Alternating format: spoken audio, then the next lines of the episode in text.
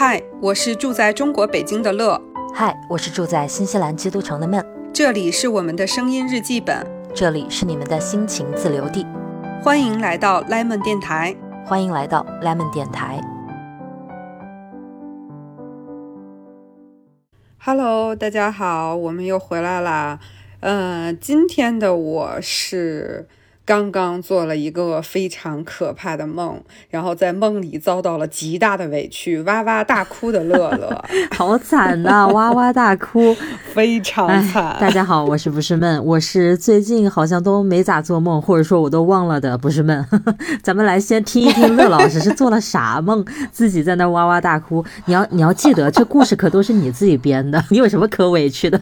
请说。不不不，我一直都认为，我先说哈，我一直都认为。是我实际生活中存在这方面的情绪上的压力，我才会做这种梦。日有所思是吧？对，所以我梦里面就是遇到这些人和事儿，我第二天都要找他们问责的。来来来来来，我们听一听这次是谁承担责任？呃，我的梦就是大致了啊，因为是。有点，我我经常会是那种，就是醒来之后记不太清楚，所以能说一些重点环节。就我做梦梦到我出差，然后出差回来之后，发现董大国把我家房子，就是除了我都有点忘了是不是除了我们的卧室，反正就把我家房子的多出来的房间租给了别人。然后这些人 是不同的小姑娘。你的意思是说一群小姑娘？就对，一群小姑娘。然后我就很生气啊，对吧？然后呢，小姑娘呢都生活习惯特别差，然后把我家弄得还特 脏，而且有个特别诡异的情况，不知道为什么我跟董大国睡在同一张床，然后这个房间还有另外一张床睡了另外一个小姑娘，好诡异啊！你们都在一间房里？对。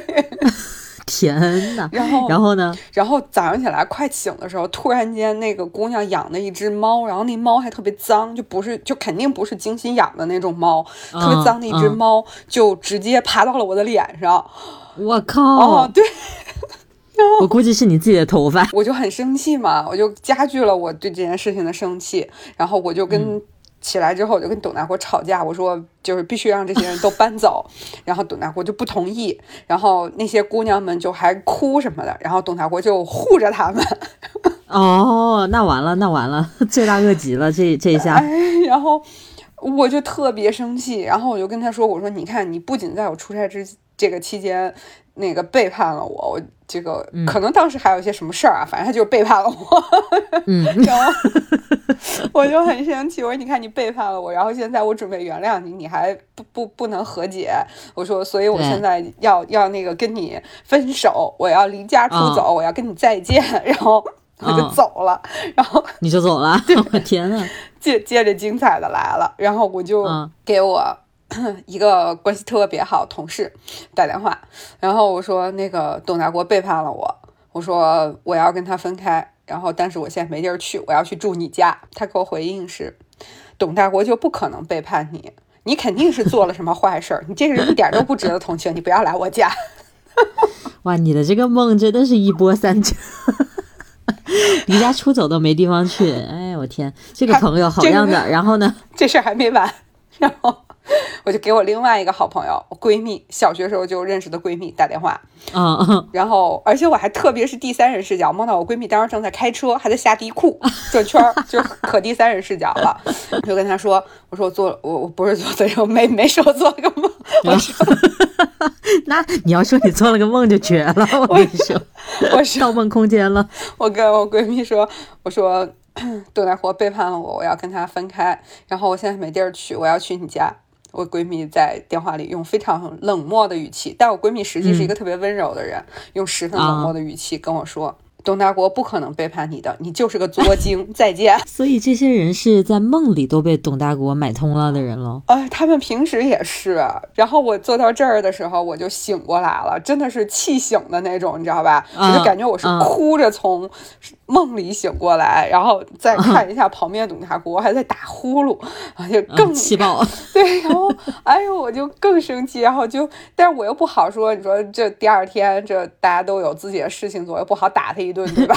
然后我就一个人默默的在深夜的被窝里默默的哭泣。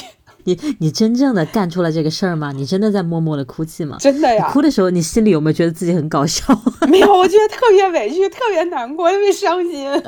你看你这种朋友，你看你都没有在我这梦里出现，你要出现，你也是那个就是欺负我的。不，我就说啊，你要来我家，那来吧。嗯，有点远啊，就是。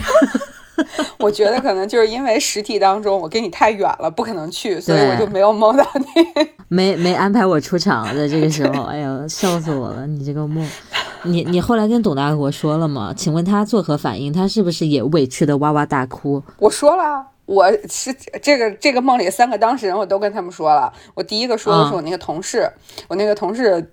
在现实当中又跟我说了一遍，对，董大国不可能背叛你。我觉得做人就应该学董大国，是不是？这人设太稳了。对，其实他们连微信都没有，连见都没见过。但是我觉得，如果你要跟我说，我也是这个反应。就是我的下意识，我也觉得不可能，你是不是疯了？你作，确实是作，我觉得。你我后来我就跟我那个同事说，我说你一看就是我的假朋友董大国的真卧底，我说你俩指不定私下已经怎么熟了呢。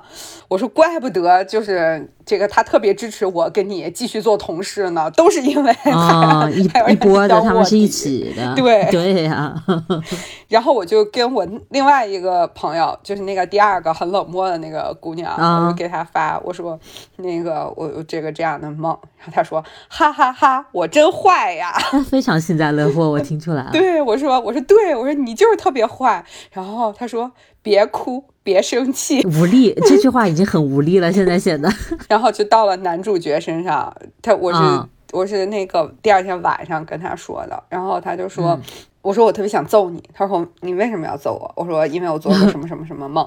然后他听完了这个故事，他表示说，就是我那个同事，我那同事不是跟他说，你别来我家住，然后不可能背叛你们。他说哦，我知道了。他他这样说的原因是我租房，他肯定是那个始作俑者，他可能是房屋中介，就是他他想 他想骗我钱，所以他在我在梦里是这个反应。你看董大国自己还圆这故事，这都是一个利益集团，你听出来了吗？我听出来了。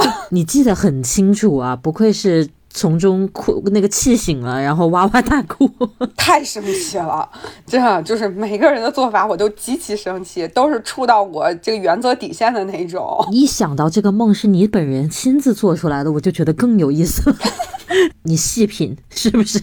所以我细品，你知道就得到了一个什么道理吗？就很想跟你说，董大国这个人贼心眼太多了。你看这人设，平时立的多稳。董大国的人设稳到在你的梦里都那么稳，对，太强了，过分了。这个梦给我提了个醒，就是我要以后有意识的也立立自己的人设。过了这么多年，你终于悟悟到了这一点是吧？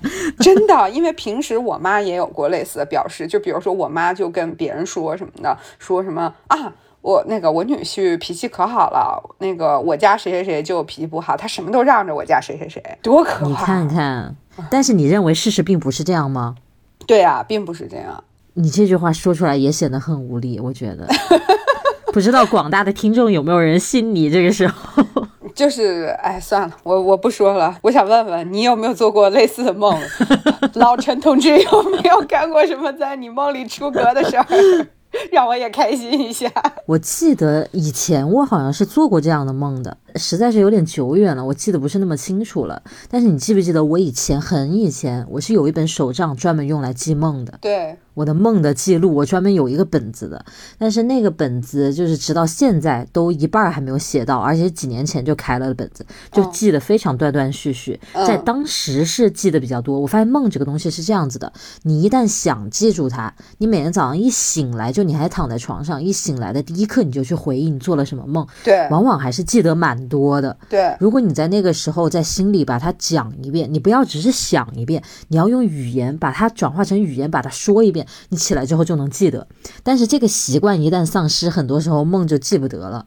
我记忆当中确实有这样的时候，而且那真叫一个气，而且那梦里其实漏洞百出，对，就。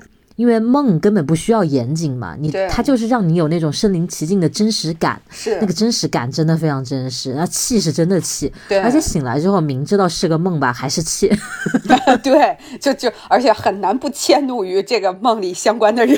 是的，非常生气，就白天还想着去，你还说了一句什么什么话，其实是梦里说你自己编的，对吧？还气得要死。呃，所以你没有正面回答我这个问题。我具体的我记不起来是发生了什么，嗯，但是我记得有这种让我很气的梦。你看，说明这个事情说明平时在我们的这个家庭生活里，我们多多少少都受到了来自于男人的各种各样的精神上的压力。那能没压力吗？你就是，我跟你说，我一直都认为我这个就是做梦梦到什么，还是来源于我现实生活当中有这方面的一些压力，可能不一定是非常直接的说是什么样的一些，就很表，它并不是一些很表面的事情，而是可能说我长期就一种状态吧。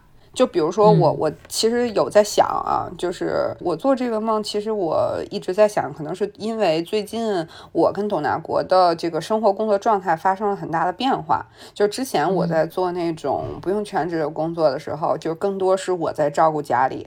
然后呢，董大国再去忙于工作，像之前疫情，他都还经常去剧组出差什么的，都很忙的那种。其实是我我俩是这样一个状态。但是从去年我回到全职的工作之后，就是首先平时做饭我都很难做，早饭都是董大国在帮忙做，因为我晚晚餐不吃嘛。然后或者我是在单位五点多的时候吃一些坚果水果什么的，然后到家晚上晚餐，因为我到家要加班的话也不早，也不做晚餐。然后平时周末的话，有时候不是也得加班嘛？就家务也不怎么做。然后呢，现在就变成了我特别忙，然后我还经常出差，就是平时也经常出差，就变成了他照顾家里特别多。我觉得可能是我内心深处就是担心这样的一种变化会影响到我们两个人的关系。啊，我自己分析是是这样，就因为这个状态已经持续了一段时间了。但是按照往常，就是我常见的那种桥段来说，是在家多的那个人会有担心呢。那那得变变换身份呀！如果在家多那人是我，就我就会担心啊。就是这个事儿之前会担心吗？之前也之前没有做全职的时候，也有过类似的梦，但是可能跟这个哦情景不太一样。你这个是意识到你有这样的担心，然后你做了这样一个梦，你去这样归因，还是你做了这个梦之后去反思为什么会做这个梦，然后这样归因？我都有，这两者都有。我之前其实就就是自己就是内心想过，也有跟董大国就是半开玩笑表示过，我就觉得最近对家里的关注都特别少，然后就是对他的关注也不那么太够，就是我之前就半开玩笑表示过，然后做完这个梦也在想，是不是因为可能跟这个事儿有关。我觉得你说到这个点就有点深了。本来我还以为今天是讲一个什么搞笑梦的大全集的呢，谁知道咱们乐老师一步跨进这么深的一个那个没事儿就就邀请你。帮我分析一下嘛。我是觉得，为什么呢？因为我们俩其实聊各各自的家庭这些还算聊的挺多的，我们也互相很了解。对，我我一直都觉得，就像我跟你那些朋友一样，我一直都觉得董大国特别靠谱。然后一个怎么讲，你你生活上的伴侣也好，朋友也好，就你们互相支持这个关系，我觉得很牢靠。但我没想到这样的情况，这样的一段关系，你都会在里面有担心。所以看我我这个人就多么的想得多。我觉得你都不是捕风捉影，可能都没有风没有影，对对对，但是你都会有这样一种潜在的那个担担忧在里面。我这个是我没有想到的。啊，你没有想到是吗？嗯你我觉得你应该能想到呀，因为你跟我一样是那种容易想多的人。但是我就会觉得，以我对你的这个你们家这些事儿的了解，我就没有想到，因为我觉得就非常的靠谱啊！你们俩这么多年下来，因为比如说我说我自己，我就会觉得很合理，但是如果说你有担忧，我就会觉得不合理。都都合理，都合理。不过确实，这个就是在，就是我我自己也认为我们是属于感情基础很好的那一种。就是嗯比如说像我刚才梦里说，第一个我同事，他经常就会说的一句话是，他说如果你们两个人都出问题了，那我真的不能再相信这个世界上有真情在。对他，他经常说这个话，但我可能真的就是因为自己内心那种，我觉得这件事儿可能还是对自己的不自信。就是如果往深了说，就是对我总担心自己做的不够好，然后就呃影响到我们两个人，就等等巴拉巴拉一种，可能我这样就变慢慢的就把它变成了一股细小的压力，就就真的就是无时无刻不存在的那种。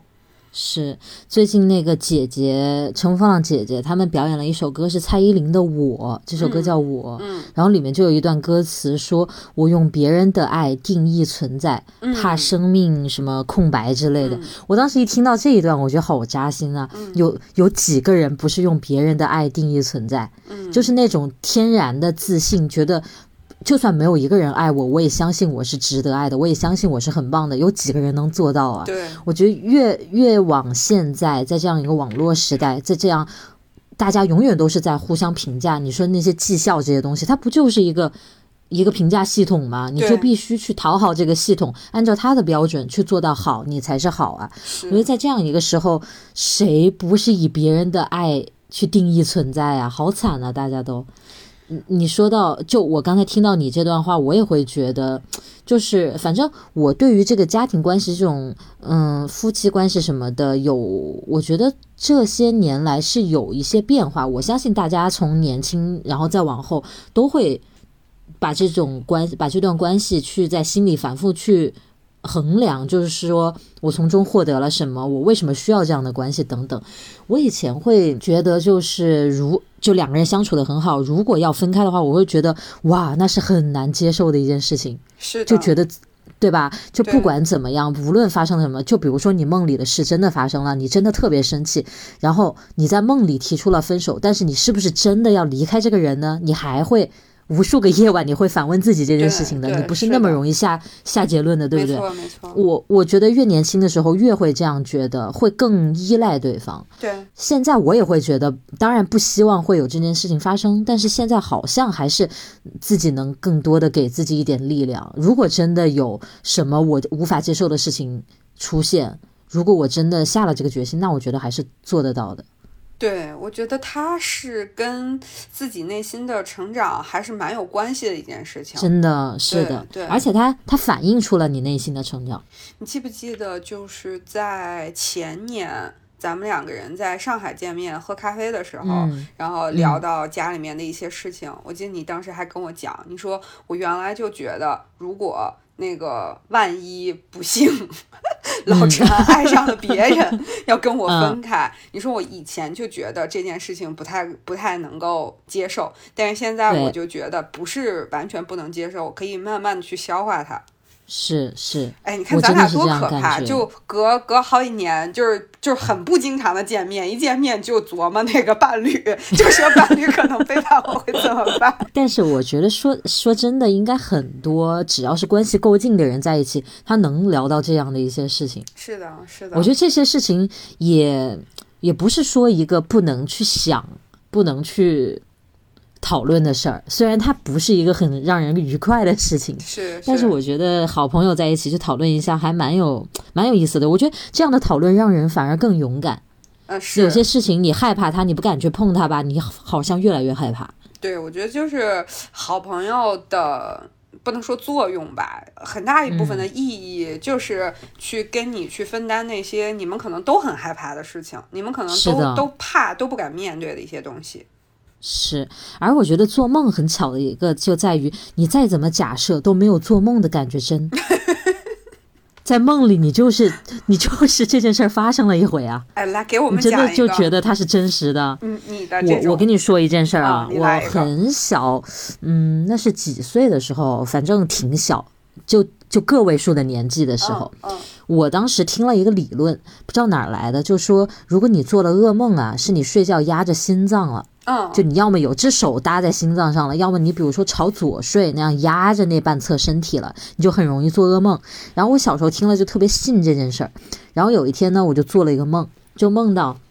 我跟我爷爷，我爷爷已经去世了，很早就去世了。呃，当时没去世啊。我跟我爷爷一起在我家那个附近就是玩什么的，然后就被绑架了，就绑上了一个面包车，然后就开开开到也还是在我家附近，然后怎么就反正我们就从车上跳下来还是怎么就下来了，然后我爷爷就让我赶紧跑，就让我往家跑，还是就让我逃。就可能那个犯罪的人没有关注到我们，他就让我跑，然后我就一边往前跑，就一边回头看，然后我就发现那些人就把他怎么打他呀，还是把他杀了，我都记不得了，反正就是在伤害他。然后我当时就吓醒了，我嘣的一下从床上坐起来了，然后我就发现坐起来的我是右手压在我的左心脏上的这么一个动作。就是那个升国旗的时候做的那那种动作，你知道吧？就对，摁着我就是那么在睡，我就发现，哎呦，那一定是因为我压着心脏了。我就想到我读过的那个理论了，你知道吗？然后我们假设说那是七八岁的时候啊，然后我是在这一两年才开始敢朝左睡的啊，就是我睡觉我永远是平躺或者朝右睡啊，我不接受朝左睡。我觉得那一定会做噩梦，就是当时就是那一个梦带给我的影响，就是非常久远的一个事非常久远，嗯，我就会觉得很可怕呀。如果再做那种噩梦，我觉得很吓人，因为那很真实哎。这个是真的，就是你会，你这个事情就是特别生动的一个一个梦，真的会最终产生持续性的影响，都是你可能，是的，而且我觉得你不。可能你不一定都是特别有意识的说，就到后来，我觉得你不一定是特别有意识说，我一定不要往左边睡，是因为我做过这个梦。我觉得你可都应该不会有这个意识，而是就是潜意识它很深了。对，是的，是的，你就会觉得反正不要那样睡，也不管别的了，反正就是不要那样睡。我到现我现在倒是克服这个了，嗯，我现在可以随便怎么睡都可以了，而且也不怎么做，没有再做过那样子的梦了，就很奇怪，当时那个。那你后来有没有想过，当时为啥会做这样的梦？没想过，那是很小的时候做的梦。对对对对，而且我都不敢跟大人说，就是害怕到那个地步。我就不能把它复述一遍，很吓人。这是挺吓人的。不过你刚才说的这个，就是说看做梦压心脏的那个，我就想到了小时候听到的一些关于做梦的一些歪理邪说啊，就是 什么，我记得以前有人跟我说什么周一到周五做的梦。就是正正向的梦，就是如果说你生活里发生了这个，你可能就会做这个梦，或者说你做梦预测了什么，可能你生活里就发生这个事情。然后说什么周六日做的梦就是反着的梦，就是如果说 周六日你梦见了一个不好的事情，那其实你的生活里不会这么发生，是会往相反的方向发展。我听的那个说法是前半夜做的梦和后半夜做的梦的一个正一个反。你看歪理邪说还是蛮多的。真的就是，但是他解来解去，还还不就是一个是正的，一个是反的，也没什么花样。我觉得这就是一种玄学，因为你怎么说都对。就是说，你你说这个梦是正的啊，那是因为你接受到了这个日常生活当中的压力，可能或者说有什么相关的一些东西。然后你反的也是嘛，也是因为你生活里面会有一些相关的事情，然后你希望它往好的方向发展，于是它就反着来。其实你前面不是提到日有所思夜有所梦嘛？嗯，我有时候会那样，比如说，嗯，我我这件事情不可能再发生了，但我很很想它再出现。比如说，有些人你就见不到了，那我很希望我能在梦里再见到他，所以我就会在白天我刻意的去多想他，我想日有所思夜有所梦嘛。但是晚就就不会，就是当我主动的去，我觉得这个东西真的得是潜意识。就是你不是主动去控制他的，就是你真真的心里惦记这个事儿，你才可能做梦的时候反映出来。你像我那样努力，就我恨不得在手账上写个日程，说今天去想一想这个事儿啊，看晚上做不做梦，这种就不行。对他，他真的是跟你会主动觉得说，哎，这件事对我太重要了，然后我必须怎么怎么样，他跟这个没有关系。他真的是特别，我感觉他是那特别内在、特别深的一个事情，是的，然后会让你形成这样的梦。你会不会有一些梦或者类似的情节？你会反复做到这种梦？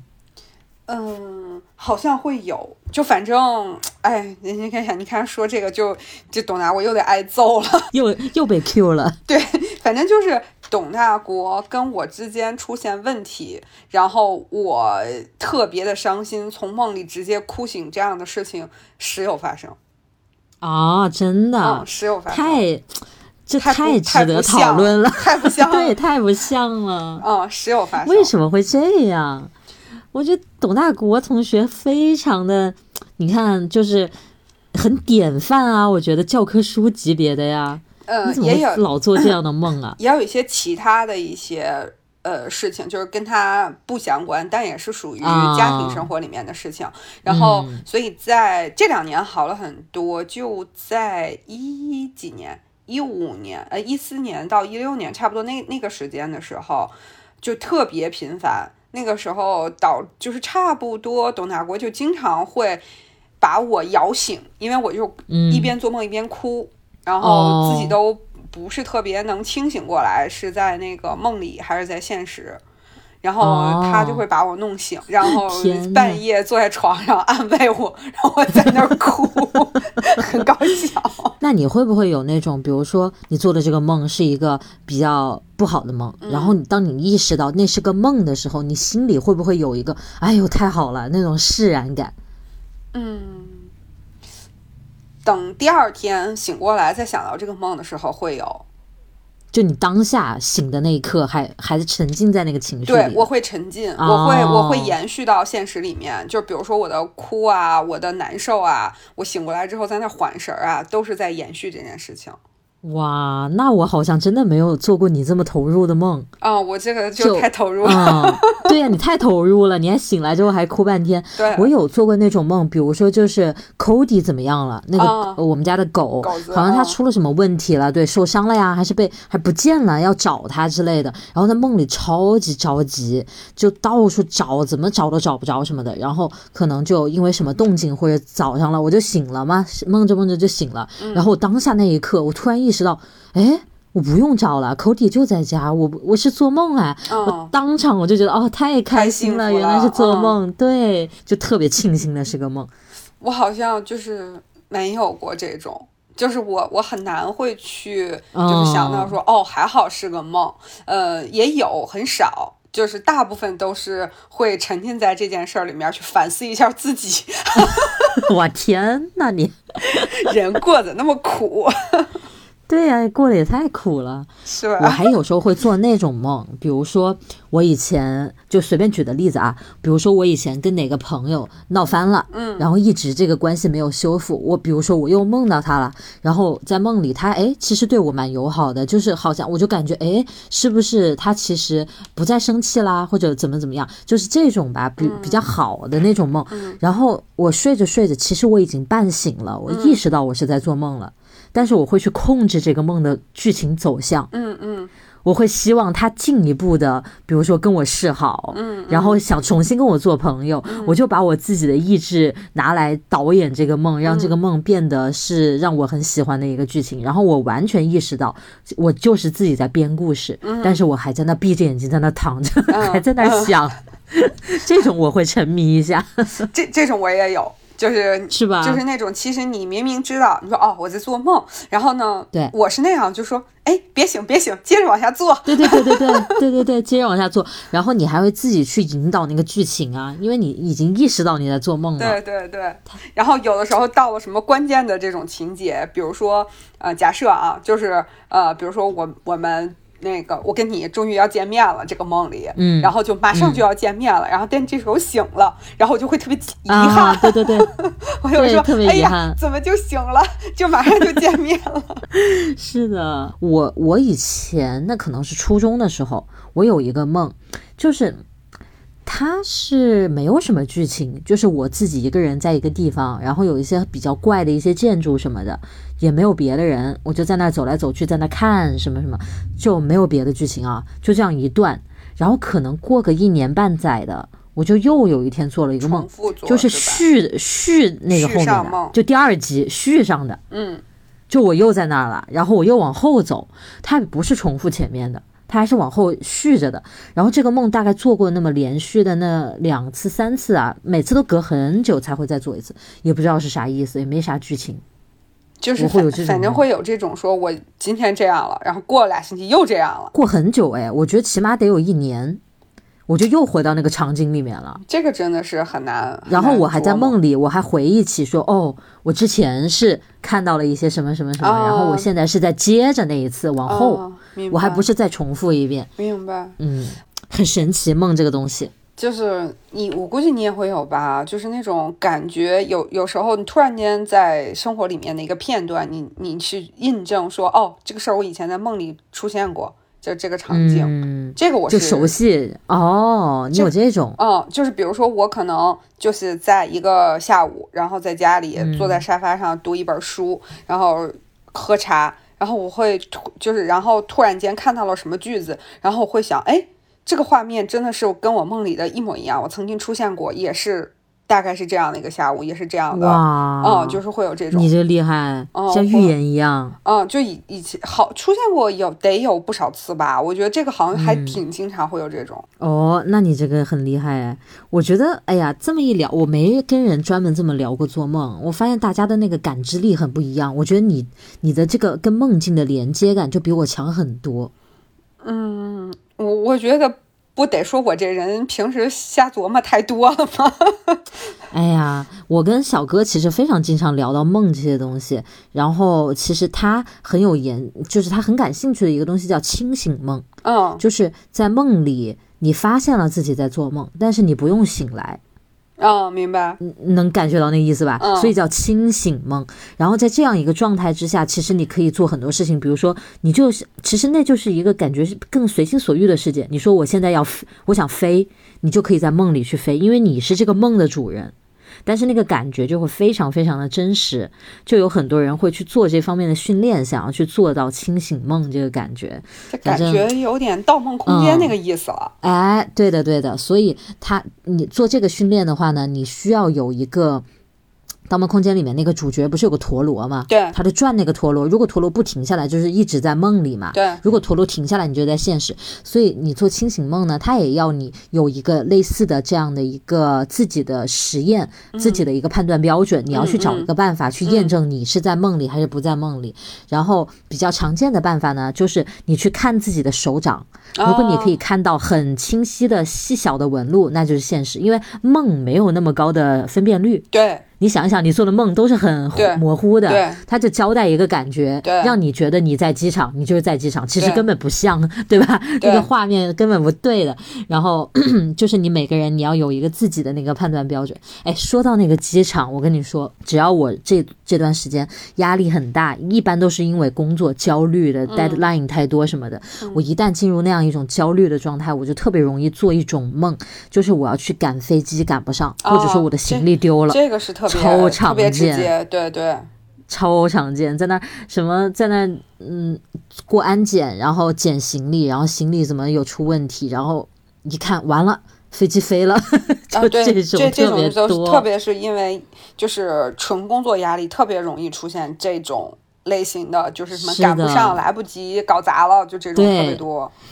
那种无助感，对吧？你说飞机又不能因为我一个人，他等着我，你就去看着他就飞了，就那种，哎呀，好郁闷啊！那个。不过我觉得有时候从这个角度想也还不错，因为你的那种，我我我感觉啊，我自己的认知，我觉得是，就是你现实当中那种压力感，通过你的梦得到了一定的发泄。对，对吧？是的，我也我也有这种感觉。对对，有时候我做了这种梦，我就会想啊，我梦里面已经把这个。倒霉的结果给实现了，那我是现实里面应该就不会发生这种结果，我就能好好的把这个事情做好。哎，真是很反映那个心理状况。是的，就你刚才说那种清醒梦，我还会有一种这样的情况，就是我不知道你有没有，因为我知道咱俩都属于睡眠比较轻的那种人，就是我有时候工作压力，就是或者说特别累的时候。嗯，就是又压力又大，或者比如说我特常见，就是在会会在周日的晚上，因为周日第二天是要上班的，就到周一了嘛。然后我周日晚上就容易睡不好，是常见的情况，就是入睡很慢，就可能需要半小时以上入睡。然后好不容易你入睡了之后，那种睡眠是你觉得。你能感知到外界的一切声音，就是现实的啊，比如说可能那个夜里面，可能那个我们家外面有电梯，可能电梯会响一下那种，我我感觉我都是听见的，就整个夜里所有的声音都是清晰的听见的，但是我又在做着迷迷糊糊的梦，感觉就是但这个梦就是很浅的睡眠，对，然后这个梦呢，你又记不是就又记不清楚，它就是感觉特别特别模糊的那一种，你又感觉你是在做着梦。你又觉得你梦里面这些好像又跟现实里面这些是混在一起的，哦，对，然后这个时候等第二天你你也能睡那么长的时间，你也会就是按你的生物钟或者你想闹钟的时间醒来，醒来之后你就觉得跟没睡一样，你就觉得人特清醒，就是我天呐，就是你知道那种，如果说你睡得特好，你第二天被闹钟叫醒的时候，你是有一种赖床感，然后你是、啊对吧？就是就是特别想再睡一会儿，就是其实那是你睡得很深嘛，然后你觉得睡眠不够，也也睡得就是很很希望继续睡，第二天早上起来就完全没有刚睡醒的那种，就是睡眠感，就人特清醒。不是有一个概念叫睡眠叫什么 sleep cycle 睡眠循环？嗯，就是你你其实你睡一个觉，比如说睡八小时，其实你是睡了几个睡眠循环的。是它就是从浅睡到深睡到什么再出来快速动眼期，这样它是不断的去循环。那如果你是正好一个循环结束的时候醒来，你就会特别不赖床，对你就是非常自然而然的醒来。对如果你是打断了，从中途的某个地方醒来，你就有可能会很困。对，我就发现对，早上六点就是我的一个睡眠循环的结束。啊，我一旦我只要闹钟，比如说我想定在早上六点去起床，难度超级低。嗯，如果我是赖过那一会儿，变成六点半，哎呀，那我起的就有点困难了。嗯，我就很想再睡一会儿那种，因为你又进入下一个阶段。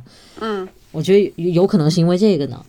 但是我是想说的是那种那种做梦和真实融为一体，啊，然后又这个是对我特别容易在就是呃，比如说第二天我心里有事儿。要要做啊什么特重要的事儿，或者说我感知到我可能后面会有点压力，我就会容易出现这种情况。我会那个，就是比如说我知道第二天有事儿，或者我需要早起，我就会睡不踏实。啊，对呀、就是睡也睡不着，然后一睡一小会儿又醒，睡一小会儿又醒，生怕闹钟没响，生怕是错过了没听见，然后把事儿搞黄了。我这种我是很经常，但是你说那种分不清梦和现实，就那种不停的出出来进去出来进去，这种我好像不太有。它也不是出来进去，它就是一种说你又在知道你没睡好，能听见外面的声音，但是你又觉得自己是在睡着，好像还在做个梦。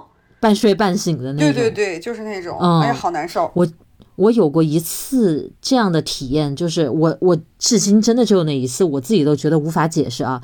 就睡觉睡到半夜，我在睡觉，但是我又我当时的我又以为我醒了，然后我就不知道为什么，我就非要跟那个陈老师去讲怎么炒菜，然后。就对，对于他而言，就是他睡在半夜睡得好好的，突然我开始说话，而且特别冷静，就是正正常的在讲话。我就说，你就把那个叶子丢到锅里，然后你就炒什么什么什么，我就往后说。然后他就特别不耐烦的说：“你说什么？” 然后我想，就当时在讲这段话的我，我听到他的这个语气，我心里还就想说，诶，他怎么脾气这么不好啊？今天怎么这么急躁？然后我就想说，没关系，就是我就平静一点，我不要被他的情绪带跑。我就又重新说一遍，我说第一步，你把那个火打开。他说，然后呢？他特别烦那个语气。他说，然后呢？我说，然后你就把那个叶子放进去，这不是很合逻辑吗？炒菜就这么炒了。然后他说，再然后呢？他又问我再然后，我就突然一下傻了，因为我脑子里面是空白，我就想，哎，再然后呢，我要干嘛？其实就是被他弄得又醒了一点嘛。嗯，但是我还没意识到我是在做梦，就我为什么要跟他讲这些话，全是因为在做梦。我就，但是我觉得我还是得硬说，于是我就在瞎说，我就说，然后你就怎么，我就胡乱的说。他说，哎，你在说什么呀？我要睡觉了。然后他就说他要睡觉了，我就觉得好奇怪啊，为什么他说他要睡觉？然后我就又睡着了。到第二天早上醒来，我突然想到。发生过这段这段对话，我说，哎，昨天我是不是有跟你讲过这段？他说，哎呀，你别提了，烦死我了，睡得好好的，你突然，我才意识到，哦，原来有这么一件事儿，那真的是我现在都讲不清楚，那又是睡觉又是醒了，真的就像你说的这样子，哎，你你那个算不算说梦话？我觉得多少算。又算又不算，是吧因为我又完全听得见他在跟我对话，然后我还心里有感觉说，哦，他的情绪很急躁，然后我要平静一点，怎么怎么样，我还有这些心理活动，我都记得。在说话的当时，我以为我是清醒的，事后回忆我不是，就很神奇。关键是这个陈老师也没有分清楚你当时是一种不清醒的状态，然后还跟你进行了长时间的对话。他是真的醒了，被我吵醒了，然后他又特别烦别人打扰他睡觉，所以他特别生气的在去与我进行对话，他都没判断出来我是在做梦。你看，你这个就没有出现过像我那种直接夜里睡着睡着哇哇大哭这种情况，所以陈老师被训练的太少了，出现过一回就给他训练出来了。是的，你有没有梦游过呀？我我小时候有，然后长大之后就没有了。就是我也长大没有，小时候有。对，小的时候我是就是当时跟我姥姥住在同一个房间，然后我们两个人一人一张单人床，就一个人是靠窗边，一个人是靠墙，我是靠墙的那一个，然后中间会有一些空间，就是会有桌子，然后椅子，但是中间是有空间的。然后是我姥姥第二天在大家吃早饭的时候，然后跟我还有我妈我们说，就说我是夜里面突然间起来，然后去走到他那个床不是靠窗边嘛，然后我就去走到他那个。呃，窗边，然后呢，去拉了拉窗帘儿，然后就对说，然后然后还跟他说，嗯，下雨了，把窗帘拉上吧。然后好像说了话，说话，对，然后我就回去了，接着睡。啊，我就有这个经历，然后这个这个我姥姥有讲过。天呐，我是我也小时候我有过一次啊，我不知道你你是不是就一次啊？我应该就是。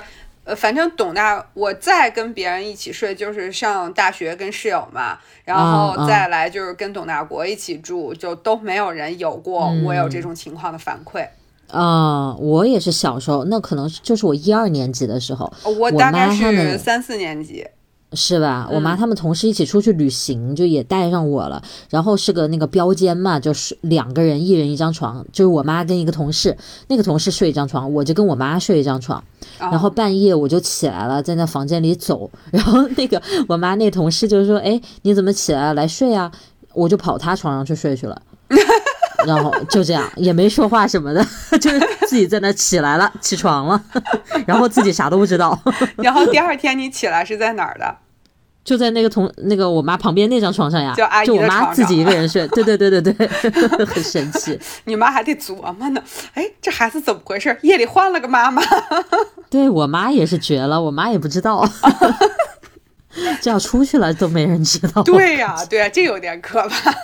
是的，后来我记得当时我姥姥讲完这件事儿的时候，我妈特别认真的跟我爸说：“咱家门晚上得锁好啊，别让这孩子出去。”我觉得这种经历就是自己又觉得很神奇，因为你完全不记得，对，完全不记得。别人一说又觉得啊，还有这种事儿，完全没想到，就是明明我就睡了一觉啊。我记得当时我好像还说了，我说不可能，我就好像还跟我姥姥说类似的话，不可能。然后但就是我姥姥赌天发誓那是真的，不是幻觉。对 对。哎，这个蛮搞笑的。反正我是觉得，就是呃，什么说梦话呀、梦游啊，我一直以为这些事儿都跟我完全不相干。然后后来，当时我姥姥指出这个场景的时候，我非常的不相信我会干出梦游这种傻事儿。啊，不过还真的是小时候，可能好像听说这样的事儿，小孩多一点。哦，是吧？虽然大人也有，嗯。就好像是不是会有那种就是已经成为病症的那种梦游症？哦，那种会有大人是吧？但是小孩儿好像就是比较随机发生，就像咱们这样，可能有过一两次这种体验的人还挺多的。嗯嗯，是的。我还我还做那种梦啊，就是比如说梦到明星了，然后明星还爱上我。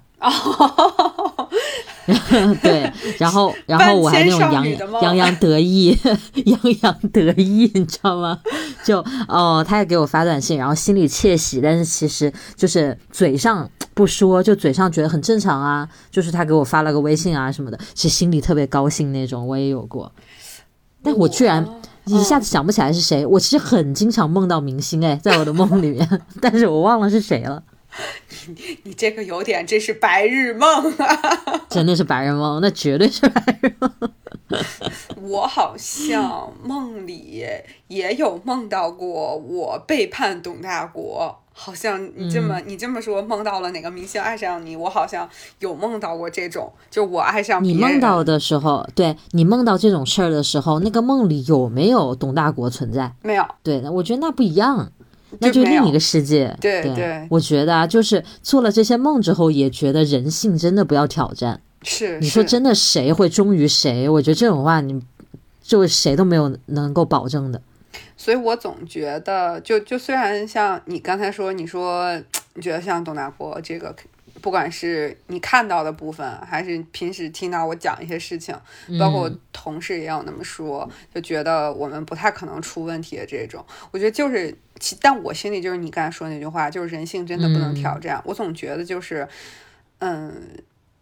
各所有的这种多么亲密的关系，都要有一个分寸，都要去用心对待，都要考虑到这个人的感受，因为就是真的人是会伤心的。那伤心了，做出什么样的这种事情和决定，真的就不太能够控制。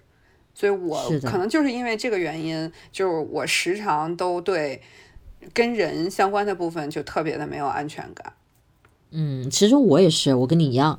就是虽然我们也没有什么问题，但是我看人就是总是一个悲观的角度的，是就不会，我不会觉得要呃要求的，或者说做一个非常高的期望期待，包括现在真的这种事儿比比皆是。就是各种出问题的，身边的认识的朋友都有的这样的事情，也不觉得是离我们很远的事儿，所以确实心里会会有这种想法呀。如果这件事情发生到我身上，我会怎么样，对吧？难免这样想。对我最近就有几个朋友，就是不同维度的朋友嘛，然后都有那个离婚的事情，然后而且他们离婚的原因各不相同。我真的就是真的觉得人性各方面都。都特别的脆弱，就是真有那种，就是像我们通常理解那种，就是两个人没有大吵大闹，然后也没有任何的这种，就是说完全的这种什么背叛呀，完全没有，就是因为呃性格上和琐碎的一些东西性格不合，就不得不分开。但也是很多年之后了，这种，然后也有那种真的就是因为，比如说这个家里面老人的各种各样的搅和，就是把两个人的生活给搅黄。比如说这个女孩子，嗯，不想这么短的这么这么快要小孩儿，然后这个婆婆逼着她生孩子，然后再从中作梗，然后这样分开的。然后这也这也是一种，对吧？还有一还有一些就是呃，因为什么突然间就是，比如说已经有两个孩子了。然后家庭生活他觉得很幸福，然后突然间有一天小三给他打电话了，哦，然后通知他就你老公怎么怎么样，然后也会有那种就是，嗯，你平时在看起来，比如说他从社交媒体啊等等都觉得是挺平静的日子，然后突然间他跟你说啊我们离婚了，啊我就觉得各种各样的情况都会有，就真的特别唏嘘。我记得我还跟你。嗯，那个聊过，我说我跟陈老师吃有一次吃饭的时候，我们就聊说，嗯，比如说有一方出轨了，要怎么去？他说，比比如说我出轨了，我是应该告诉你，还是不应该告诉你？就是我们会去讨论这样的问题，就是该怎么办？嗯，我然后我的答案就是说，如果你还你如果你就准备跟那个人在一起了，那你肯定就是得跟我。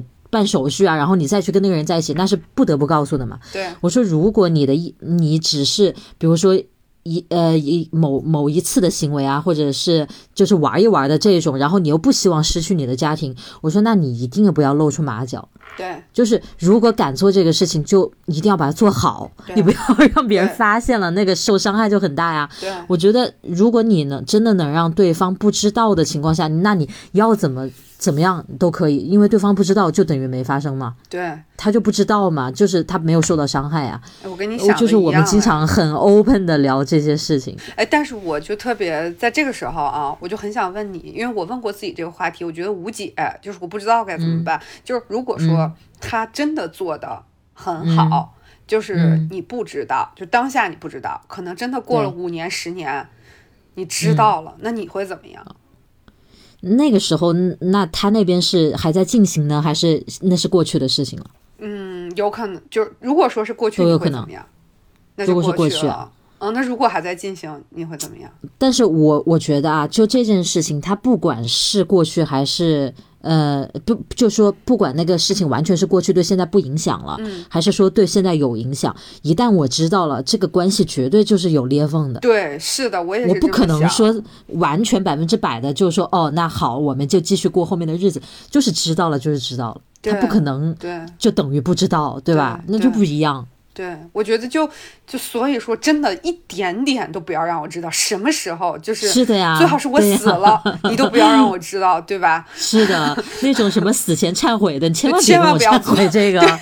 是的，我可不想知道。对，我你带着这个秘密再见。对对对。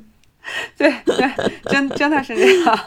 那个，我我我为什么就想想到问你这个？就一个是我自己也会经常问自己，我也无解嘛。我我就总会觉得说，你说真的是过了五年十年，我知道他有这样的事情，或者有过这样的事情，我要不要选择一个就是？决裂的那种的做法，还是说我要忍受？我觉得可能怎么做我都会很难不受到伤害，我都会很痛苦，所以我就觉得无解。然后我就想到我之前有一个同事，他有跟我讲过，他现在小孩儿应该是他在三四年前跟我讲，那时候小孩可能是快上小学的时候，现在小孩已经比较大了。然后他就跟我说，他当时在小孩一两岁，就是他刚生完小孩那段时间，然后她跟她老公之间就出现过裂痕，就是。哦，她无意当中在她老公手机里发现，就是老公跟别的女人在聊，但是呢，那种也没有说特别出格露骨什么那些都都有点，但是有一点就是暧昧的那些东西，就是在在聊。然后是，而且是很精神层面的一些暧昧。其实你知道，女人其实更介意精神层面的这种暧昧，对吧？然后，然后那个时候，你想，他那时候就已经过了又两三年、三四年的时间了。他再来跟我提提到这件事情的时候，嗯嗯，他都印象很深刻，他都觉得这件事情对他。就是特别大的伤害，对啊，对，是的，就包括他后来，因为他原来在那个刚生小孩和生小孩之前，他一直都在一个国企，然后工作很轻松，然后都，然后整个的薪酬什么也都不太高，他都是这样一种状态。后来他就是跟我说，他说为什么我会来？因为那时候我们在大厂嘛，他说为什么我会来，在会来大厂？我。我为什么一定要？当时那个工作是她老公帮她推荐的，她老公一直是在别的这个大厂，然后。当时推荐过来，他说我为什么我一定要来？我就是觉得当时他的那个做法对我有特别深的影响。我觉得他去跟别的女人讲这些事情，是因为他自己内心很多的压力。他认为不配跟，就我不配听他这些，我听了也听不懂他说的这些。他说其实是对我特别大的自尊心也好，然后感情也好，都是很大的伤害。他说我一定要改变我自己，我才决定出出到大厂来。哦，其实对他人生真的轨迹上有很大的影响的。我现在策略就是，反正我不想主动去发现任何事情。你比如说去看手机，我我可一点都不想看。我发现了什么东西，我很开心吗？我一点都不啊。对啊，所以我不去看，我不去看。但是就是你也不要做到让我有什么怀疑。我我就反正告诉我自己，就是如果我觉得有什么东西不对劲，我一定要鼓起勇气去直接去问。就是我觉得你最近好像有点什么，你有没有什么要跟我讲？如果你说没有没有任何事情，那我还是相信。但是如果到某一天我真的觉得这个关系很不对，那就对吧？这还是要聊一聊，那怎么办呢？但是这也都是想象，也没有真的这么去问过，也不知道说不说得出口。所以你说到底这是人间清醒还是难得糊涂呢？我觉得都是，反正就是自我保护，真的。就想明白了，你何苦呢？你去发现他那里面有很多很这样那样的，你抓着把柄了，然后你更难受。那些东西更具体。你说如果有，比如说朋友告诉我说，你伴侣跟别人在一起，那就已经很伤心了。你还非要看到是什么样的一个人，那就更更打击人。我觉得更不要。就是我还记得去年《三十而已》热播的时候，就说那个顾佳当时发现了那个。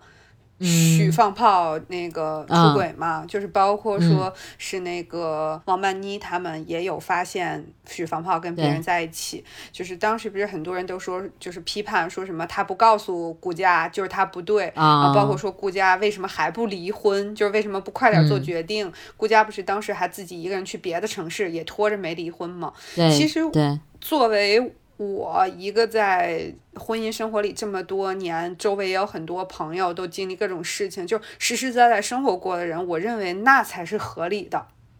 嗯，就是一段关系没有那么，就像我们刚才说的一样，就算你知道了，你你是多少年之后你知道了，你是要选择决绝的分开，你还是要就继续笑脸相迎，你还是说我们把这件事儿谈开？其实对于你来说，每一个选择都很艰难。是的，就是任何一个真真真正的大家经历过一起经历过生活，有很深的感情的人，都不是说很轻易的能做出选择的。包括你的朋友也是一样，就像我，我也不知道，如果真的我发现了我朋友的，比如说看到了这些，我要不要立刻告诉他？我真的也得琢磨好久。是的，我觉得这都是特别现实的。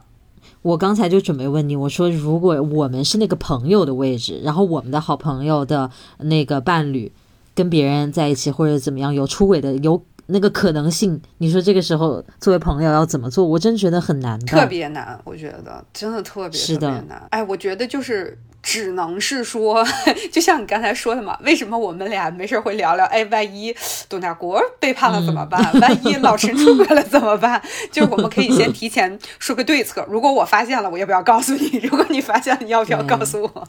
我真的觉得有时候就是这样，就是在你还冷静的时候，你想象过这件事情，你心里有一套，跟你好朋友讨论出来说，这样是最保护咱们自己的这样一套对策。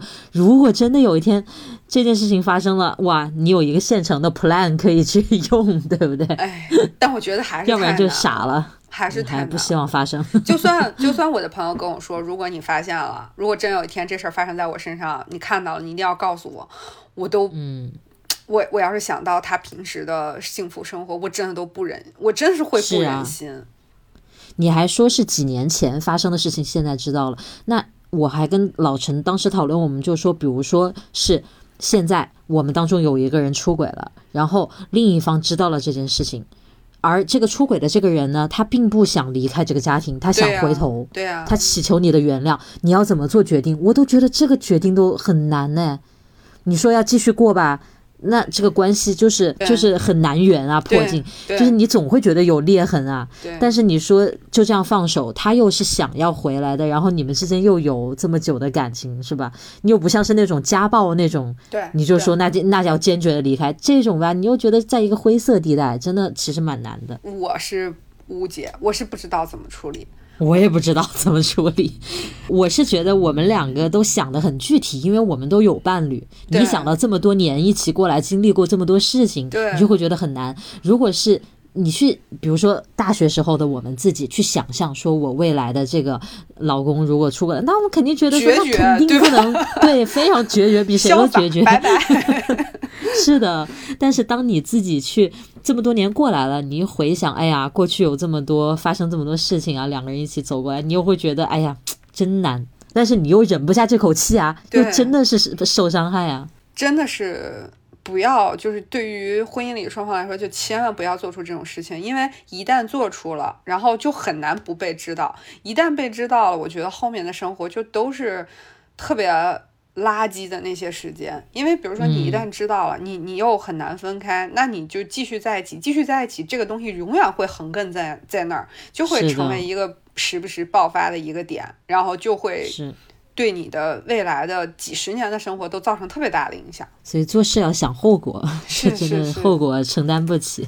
哎，我们今天从一个跟这个婚姻背叛的梦开始，然后嗯，最后。哎，还挺硬核，又聊到了一个跟婚姻背叛的这个现实的部分。这个这本期节目很有警示教育意义，呃，请广大的老公和男性听众多多收听。我觉得本期节目真的，哎，不光是男的呀，女的也一样。我真的觉得就是在这种关系当中。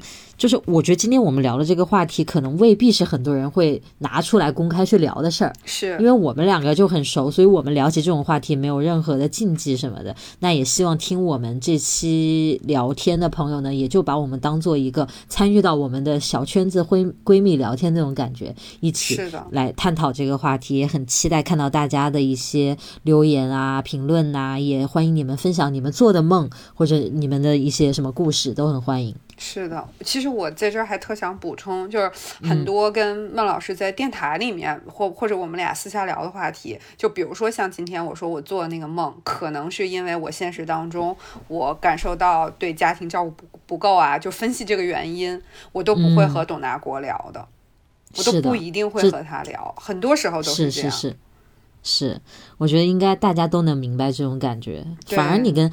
最很亲近的人，最亲近的人，你讲不了这些话。